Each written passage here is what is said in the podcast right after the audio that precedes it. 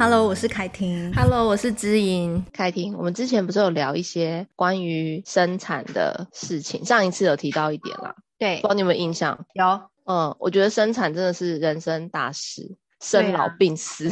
你那时候是怎么规划你的生产呢、啊？我那时候做了很多的功课，哎，因为我妈妈生我的经验没有很好，就是她会觉得生产是一件很痛，会痛到死掉的事情。可是她那时候真的很痛，嗯，然后没有办法及时打麻药，所以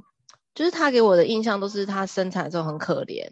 然后生产的时候没人照顾之类的，都是蛮负面的讯息。所以我那时候为了想要清理一些负面讯息，让我自己有一些重新开始的经验，我去上了催眠生产。它其实催眠生产是让你可以对于生产这件事情的一个中性经验。你有听到有人在唱歌吗？我有听到，好可爱哦。他努力的要把他的声音、歌声一起进来，这样子，对，一起进来。他想要跟你一起参与，参与生产的这个话题。那么大。他说：“长发公主的歌声这么大声，对，很大声，对不对？” 所以格索妈妈就把他抱走了。他说：“啊，这个小女孩唱歌太好听了，所以我要把她给抱走。”哦哦。他说他在自己那边继续唱歌，好，所以完全没有理会妈妈的梗。然后就是我就我去上那个催眠生产，其实蛮有趣。他就不能讲到痛这个词，嗯，要清楚这个讯息之外，就是跟着身体的感受，强烈激烈的感受。嗯、然后以前我曾经去花莲分享新书的时候，有一个伙伴，他就让我住在他们的民宿，他就说：“哎、嗯，你来分享书，我们就是用分享书换宿。”嗯。然后那时候刚好我住的那一间房间，就是他在里面进行温柔生产的房间，它叫大树房，然后就特别有感觉，而且他的那个房间是可以望向海、海浪、浪潮、虫鸣，就是在里面温柔生产这件事情，我就觉得蛮浪漫的这样。好浪漫。然后那时候他就说，生产就是享受疼痛的高潮，那是我第一次。知道温柔生产这件事，嗯，然后后来我就就是反正离开之后过几年才怀孕嘛，嗯，所以过几年怀孕生子。我就会觉得，哎，这个印象很深刻。他就是跟我分享了很多他的一些经验，我就有去查一些这方面的资讯。那时候就觉得哇，就是蛮向往孩子在这样子的一个自然的情境中，然后用自己期待的方式出生。嗯，我因为从小又被灌输生产很痛等等之类的，我就去上这个课。然后上了课之后呢，又有去那个郭北户有开一系列的关于温柔生产跟产前课去上，说，哎，孩子。其实他在出生的过程会转两个角度才能出来，所以是他跟你一起努力，不是只有你一个人在疼痛。嗯，也不是只有你一个人在受苦，然后但是因为疼痛痛在我们身体嘛，就很难想到里面那个小生命也努力的要迎接不同的环境的状态，然后他也有很多的不适应等等，然后我就觉得这些课程有让我对于生产这件事情有更多不同的看见跟体认，透过老师或其他助产士的分享，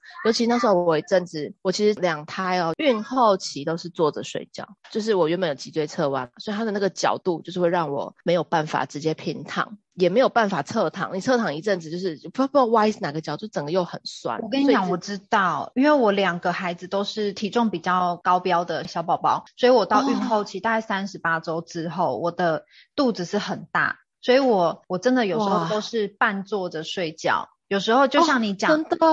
对，就是你躺着你会觉得很压迫，然后可是你侧躺一阵之后，你会觉得好像肚子变超紧，好像它就是。对，挤在哪边？对，你要翻回来的时候，好像你又要更搬着你的肚子回来，所以我非常了解那种感觉。这这是有遇过的人才知道，就他挤在那边，你会觉得哇，他好像整个人紧缩在那里，然后某一块特别硬，然后晚上你又也睡不好。而且我那时候髋髋部走路的时候还会痛，嗯，就是因为那个肚子大，所以压迫到髋骨那边，所以我那时候就是直接决定剖腹产。我觉得你很棒，是你还做好多功课啊。像我之前，我大概就是预计如果没有意外，我就是自然产。那如果说真的，哎，医生评估，因为我真的发现我孕后期那个髋部超痛，走路很痛，所以医生帮我内诊之后，他发现说我的骨盆腔太小，他就建议我还是直接剖腹产比较好，不然会有多处的撕裂伤。我是属于比较随性随顺的妈咪，就是我大概知道我会有哪几种备案。后来呢，决定要剖腹产的时候，我反而还比较安心。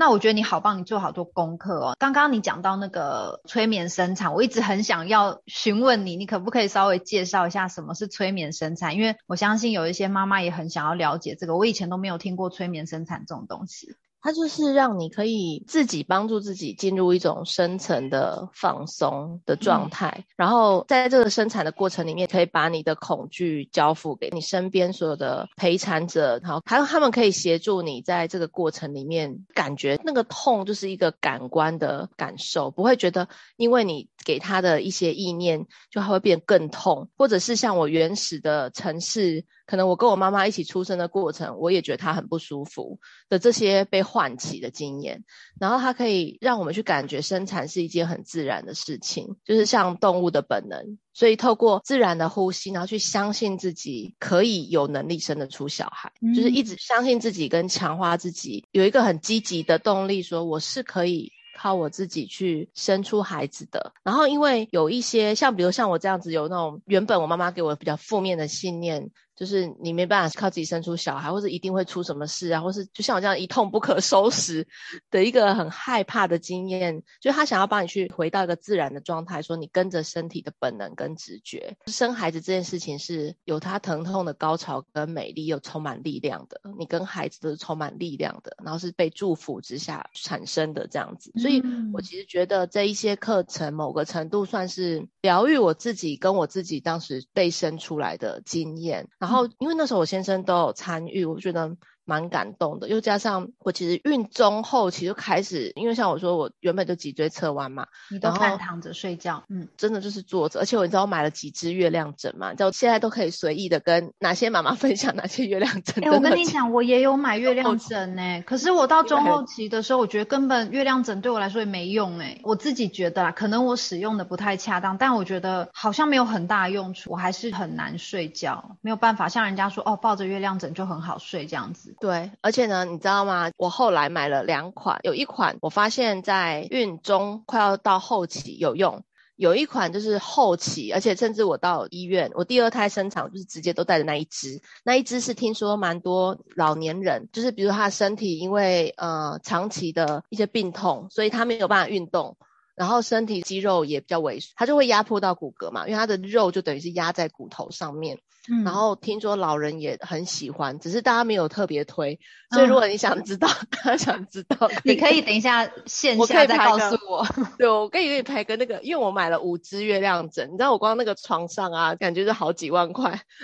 是有评比，你孕初期可以哪一支有用，可以孕中期哪一支有用，孕后期哪一支。如果是像我们这种特殊需求的，就可以跟我们私讯。然后那时候我就觉得在那个过程里面，蛮多是也疗愈自己在出生。被给予生产这件事情是可怕的，或是生产这件事情是充满恐惧，或是孩子跟你可能会不安全。我觉得这个讯息，因为在我自己被出生的经验，跟我后来被告知的经验都是蛮强烈的，所以蛮多我觉得是疗愈这个部分。但是生产的过程就是天有不测风云啊！我之前还忘记看哪一本书，他就写说生产之前就是你的生前，生了之后更长的道路就是你的死后。小孩出生，知道你的生活一切的巨变，跟你的恢复状态，嗯、还有就是跟小孩的教养啊等等，它其实就是另外一个世界。对啊、然后我就觉得好有感觉哦，就是在这个过程里面，生产虽然是一个很重要的关卡，但是怎么被陪伴真的很重要。我记得我在。对呀，看你整理那么好，妈妈现在看你健康，觉得很好。就那时候我在生产，因为原本都一直想要自然产，可是因为产程迟滞嘛，那时候一打催生针我就开始发烧了，然后小孩心跳过快，嗯，所以就临时决定，我就被推进去剖腹，嗯，然后那时候遇到一个我觉得蛮急躁的医疗人员，嗯，然后他就是一直催促你，而且他的催促是那种好了没啊，生就一下子而已啊，嗯，养才是一辈子的吧。所以他讲的每一句话好像都有道理，可是，在那时候的过程，嗯、听起来会真的觉得一直除了被催促、被逼迫之外，他就直接拿衣服说：“来哦，要剖腹喽！”直接换衣服。那医生说你还有两个小时可以决定，根本就是才前面几分钟，他就拿衣服要给你换，然后把东西推进来说：“好了没？”就是一直在催促你做这个决定的时候，我觉得当时那心情除了已经本来就复杂，然后又一直被用外力催促的时候，我觉得除了意料之外啊，这不是你意料中的决定吗？然后另外我们在联络家长啊，或是跟其他的亲戚说，就是诶，如果来看的话，可能就是要再等之类的的那个过程，他就会一直讲说，为什么要跟家人讨论啊？这种事情你们长那么大不会自己决定了。而且他是一个非常年轻的护士。我会提年轻的原因是，我觉得我们不因年轻人就没有同理心，但是在那个过程里面，就会一直被很冰冷的催促，嗯，然后也觉得说，今天要不是我们都是因为产妇嘛，就是很脆弱的躺在这里。然后没有力气跟你争，就是你为什么要这样对待你手边目前很脆弱的人？嗯，所以那时候我就很强烈的感觉，我觉得医事人员啊，你知道吗？光是如果假设我们身体不舒服，那个医疗人员帮你协助你挤奶啊，或者帮助你翻身，你都会觉得好感恩他哦。嗯，觉得一个陌生人这样对待我们，即便是他的工作。或者不是他的工作，他都愿意的那一份愿意，都会好珍惜。可是呢，相较于这一份愿意，另外一个一直催促跟 对你一直很不耐烦、翻白眼的医疗人员，就会觉得。我好像一块肉在床上，然后任你宰割，那种感觉就会因为你的病痛而更不舒服。我自己也是医师人员，在这个过程里面，我就觉得好重要，怎么去对待眼前脆弱的人。所以，对啊，我觉得那个意料之外的经验，就是会在我们之前做这些的准备，好像在那一瞬间是被打回原形，或是白费。嗯，对，会有这种担心，说，嗯。啊，怎么跟想的不一样？可是人生中真的就是有太多的意外，嗯，加上小孩出生之后一直皱眉头，就觉得他是对你不满，觉得你做的不够好之类。我觉得那时候因为生产啊，或是荷尔蒙瞬间的变化，有好多的负面想法会盘绕在心，那是一个不自觉的。所以我那时候就有更多的体悟说，我能够理解那种一直在我身边哭的忧郁症的孩子走不进班上，因为他一直会绕着那些他们对我讲了什么的，然后其他老师都会劝他说，没有啊，他现在没有这样跟你讲了，而且那也只有几次，可是那几次的经验被放大，真的是荷尔蒙的作用跟你生理的激素那时候在剧烈变化的过程，他自己会不由得往那个方向一直想。那时候的我就是一直往那个方向想，说你凭什么啊，怎么之类的，就是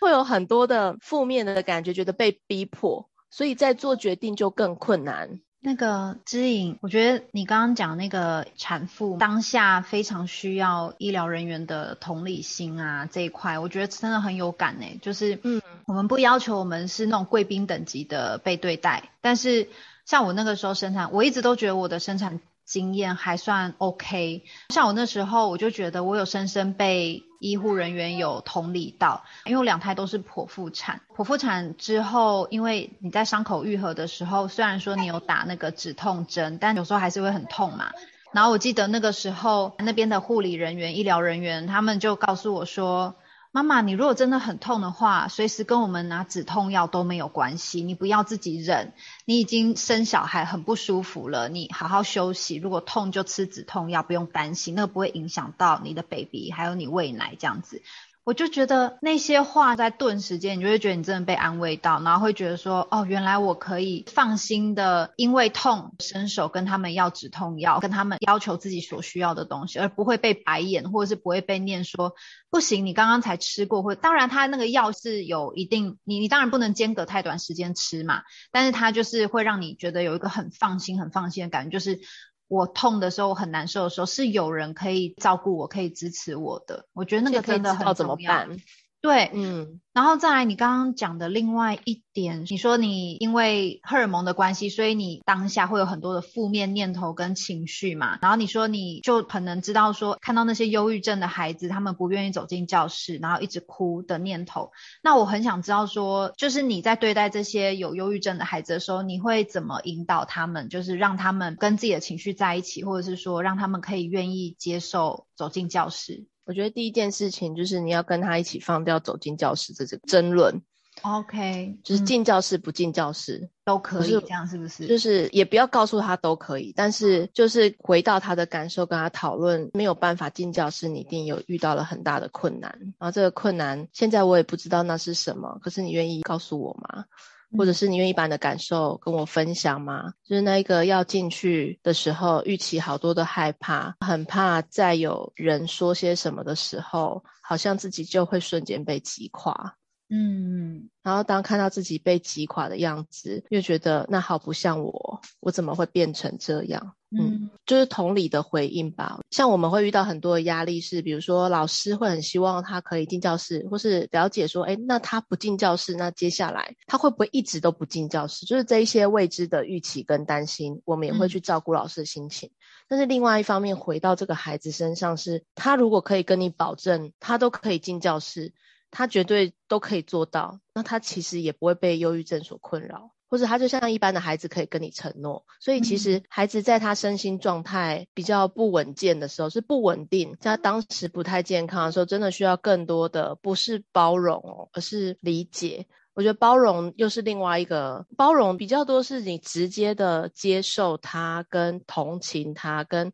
好，我现在包容你。嗯，我觉得他还是有一种权重的关系。可是理解是你在那个过程在一起，充分的。充分的跟他在一起，嗯，他一定遇到很大困难，不然谁不想要跟一般的孩子一样在教室里面跑跑跳跳？就算别人损他说啊，你这个废物啊，没办法跟我们同组啊，因为国中生嘴巴都很坏嘛。嗯，说跟你在一起就是直接零分之类的，就是为什么连一点点这样子的话都没有办法承受？他一定有一些他自己心里面的一些困境，是好难一瞬间被看见或理解。所以那时候我就会跟他的身边的老师讨论一下我对他的评估的状态。那他现在可以在哪里稍微平静？在那个过程里面啊，会很需要被支持。所以你看啊，如果生产的经验这么不如预期，产后被照顾的心情就很重要。我记得那时候刚生产完，你要面对挤奶跟很多的任务嘛，就是比如说奶量啊，一开始一点点，到后来越来越多。然后那一阵子就是一直疲于奔命的应付更多新的要学习的事情，那时候就一直很想哭，因为那个情绪的累积，就是身边好像有人跟你讲了什么，或是说啊，其实为母则强啊，你一定可以的，这种话都撑不起你的 你想要可以的心呢。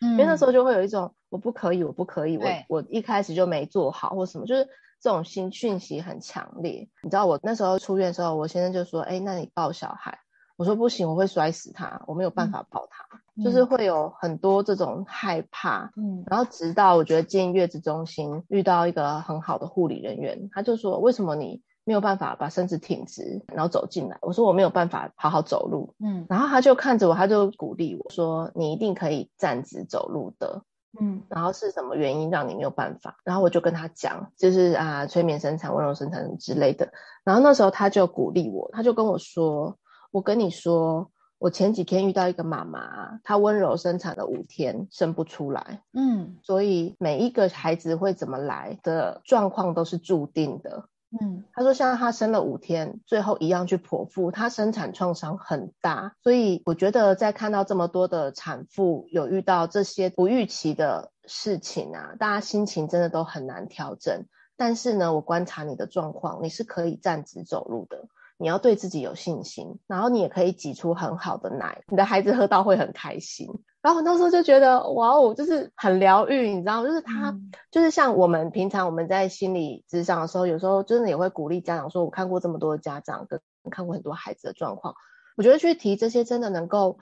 透过你的视野，你也不是暴露个案的状况，也不是暴露说是谁发生什么事，而是这样子的一个经验分享。相较于我们是第一次遇到生产的经验，然后遇到不预期的情况，我觉得会有很多的心里面的打气。那心里面打气是他那时候提供给我说，啊，其实有其他人就遇到了这么惨烈的状况，他也正在调整，而且他也能够调整好，快要出月中了。那面对你，我评估你的状况，而不是拿来比较，就那又是不一样。而是你，我评估你的状况，你是可以做到的。我觉得那给我好大的信心。嗯，然后加上因为我孩子一开始有高需求的状况嘛，所以我觉得虽然我没有成功的达到催眠生产或者温柔生产，但是我能够理解他那个意思，就是说，像他就一直不会说痛或阵痛，他会去说宫缩，就是生理上的一个反应。对，他的正常反应跟他的专有名词。就是、子宫在那个过程里面，他必须要怎么用力，怎么样有能量、有 power 的跟孩子一起运动，就是一起。所以你要在那个过程里面传递给孩子信心的讯息。然后让子宫颈口自然的打开，就是透过那个收缩的力量。然后你跟他是一起透过这个节奏正在合作，所以他其实想要的是你跟孩子在那个过程是你们这个家庭很紧密的连接的第一次。嗯，对。虽然这些在我身上后来没有机会发生，但是我觉得他的这个想要的感受，我觉得像我在跟我的孩子传递生产这件事情，我就用这个方向跟他传递，因为毕竟我觉得那一个我母亲的疼痛就留在我这一代的感受就好。我还是很希望让她能够感受一下，那是一件你自然而然而且有能力一位女性可以做到的事。但是其实也有很多不预期的情况啊，比如说子宫颈口过小，或者是你骨盆的构造都有可能会造成产程的迟滞，或是必须要剖腹嘛。那个又是你在当下医疗人员判断才有办法协助的。然后那时候有个还蛮神奇的经验，就是。我去上产前课的时候啊，里面有一个助产士，我跟他讲我那个骨盆疼痛的状况，然后他那时候有协助我做一个，他就帮我摸一下我的，他说我可以摸吗？我说可以，他就帮我摸一摸我的骨盆的地方，然后就说我帮你做一个，他那算按摩吗？还是运动？他就帮我压一个角度，然后他很用力的哦，就是压，就是我那时候侧身，然后他就摸了一个角度，他就从骨头那边压下去。然后我突然觉得我走路可以比较 轻松，好神奇哦！所以我就叫他说：“你一定要教会我先生，因为我先生有去上嘛。嗯”我说：“你一定要教会我先生，我太需要。”他说：“这但是你时不时会跑回去，因为你胎儿压的角度会让你的那个、那个、那个骨头那边有凸出来，所以你整个人就是是一个失衡的状态，因为重量不平均，所以你走路啊跟睡觉一直有障碍，就是卡在这一个地方。”我觉得哇，助产士真的是天生魔手，而且每个专业都投以很大的尊敬，好厉害！而且我觉得你你刚刚讲说，像那种医疗人员，他们因为看过那么多经验了，然后。其实他们有时候判断是比我们还要准确的，所以其实其实我觉得啊，也可以给大家一点点就是小建议，就是说，因为我知道很多的妈妈，新手妈妈，她或者是很多的妈妈像你这样，就会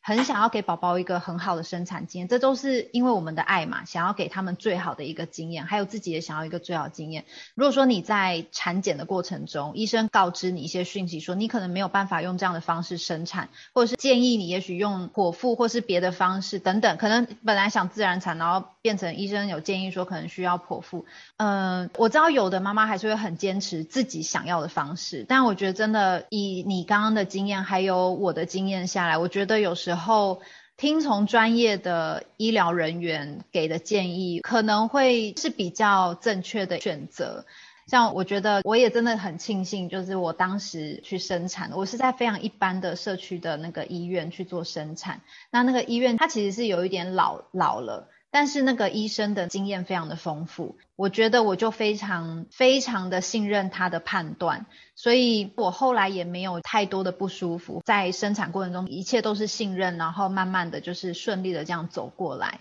所以有时候我们可能会卡在某一个点。就是很会觉得说，哇，我都准备了这么多，做了这么多功课，会觉得白费，那可能就会心里会过不去。但是我觉得身体的安全跟健康，生命还是比较重要的，对不对？嗯，而且我觉得啊，其实你的努力也没有，也不算是白费，因为其其实你知道吗？就是其实我觉得在我们那时候的一些学习或产前课，它其实我觉得最重要啦，就是除了生生产这件事情。它最主要就是要打破一个，你如果因为害怕，你就会很紧张，你紧张你就更痛的这件事情。你有没有发现，其实你你学了那一些之后，其实你是可以用在你的孩子身上。对对，你可以你在安抚他的情绪，或者是你在照顾他的时候，你其实都可以用到那一套。对，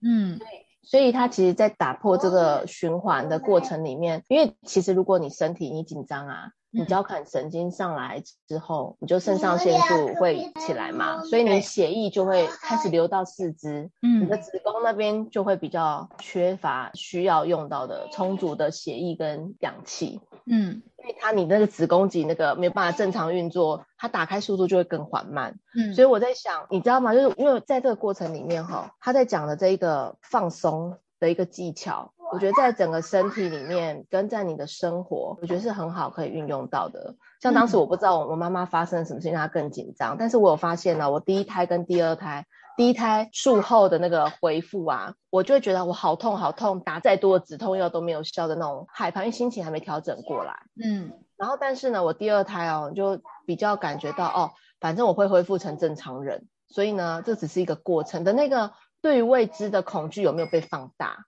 嗯，你看，如果他是说你在生产的时候，因为没有预期这种疼痛嘛，所以就更害怕紧张，然后你的血液就流到四肢，没有办法留在子宫的那个充足的血液跟氧，子宫颈打开速度变慢，而你产程越长越剧烈疼痛，就是那是一个恶性循环。对，所以就那时候的练习变成生活的一个习惯，你面对平常让你紧张或是害怕的事情，比较不会莫名的一直放大。我觉得那是一个很棒的练习，不然的话，像我第一胎生完之后，因为不预期嘛，然后就会害怕说，完了永远回不去啊，永远怎样，就是那永远的那个负面信念就一直那恐惧的暗示，对，那你就会觉得自己一直没办法恢复的很好的信心就会不见，然后直到那个护理人员跟你说，哎，你可以的，我评估你应该 OK，你在这边好好的休养，然后你遇到什么事情都跟我们聊，